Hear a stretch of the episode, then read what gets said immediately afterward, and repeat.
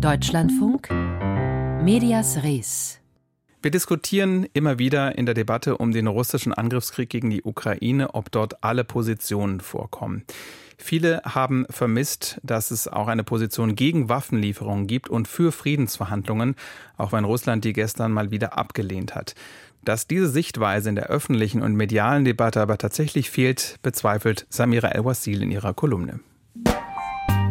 Medias Res.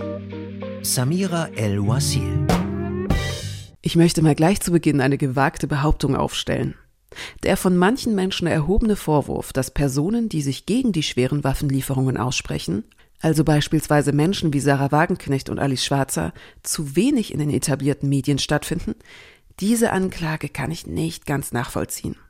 Denn spätestens seit dem vergangenen Wochenende dominierten zahllose Berichte über ihre Kundgebung in Berlin. Beide arbeiteten sich fleißig von Auftritt zu Auftritt. Sarah Wagenknecht war innerhalb von zehn Tagen beispielsweise im großen Spiegel-Interview präsent, letzte Woche bei Markus Lanz sowie am Montag bei Hart aber fair zu Gast. Und mir scheint, sie holt in puncto Show-Omnipräsenz mittlerweile Karl Lauterbach ein. Alice Schwarzer war am Samstag beständig und gleichzeitig von so vielen Mikrofonen umringt, dass wir sogar mitbekommen durften, dass sie den ZDF-Moderator Fabian Köster im Weggehen als Ratte bezeichnete. Und sogar hier und jetzt in meiner kleinen Medienkolumne beim Deutschlandfunk sind die beiden Thema. Nun stellte sich mir bereits bei der Veröffentlichung ihres Manifests für den Frieden die Frage, ob dieser umfassende, allgegenwärtige mediale Fokus gerechtfertigt ist. Und in Anbetracht einer überschaubaren Anzahl von 13.000 Demonstrierenden, wie die Berliner Polizei kommunizierte und wie auch viele anwesende Medienschaffende schätzten, verstehe ich umso mehr nicht ganz, weshalb am Samstag schon fast im Minutenprotokoll über den Auftritt der beiden berichtet wurde.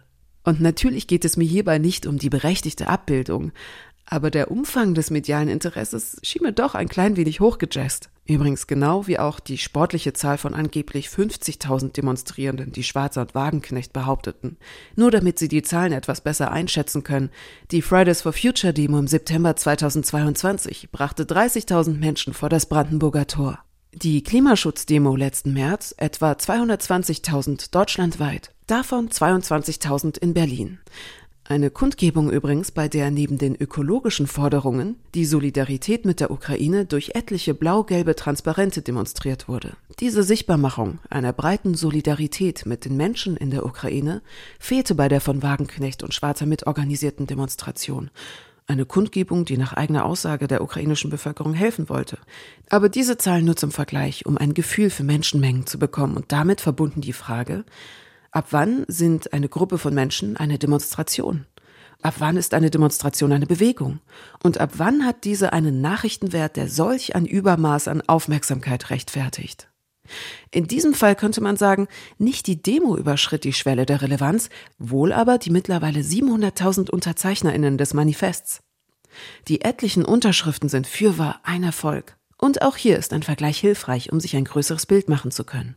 Fast genauso viele Unterschriften konnten auf derselben Plattform change.org für das Anliegen gesammelt werden, Privatpersonen in Deutschland zu verbieten, Feuerwerkskörper zu verböllern.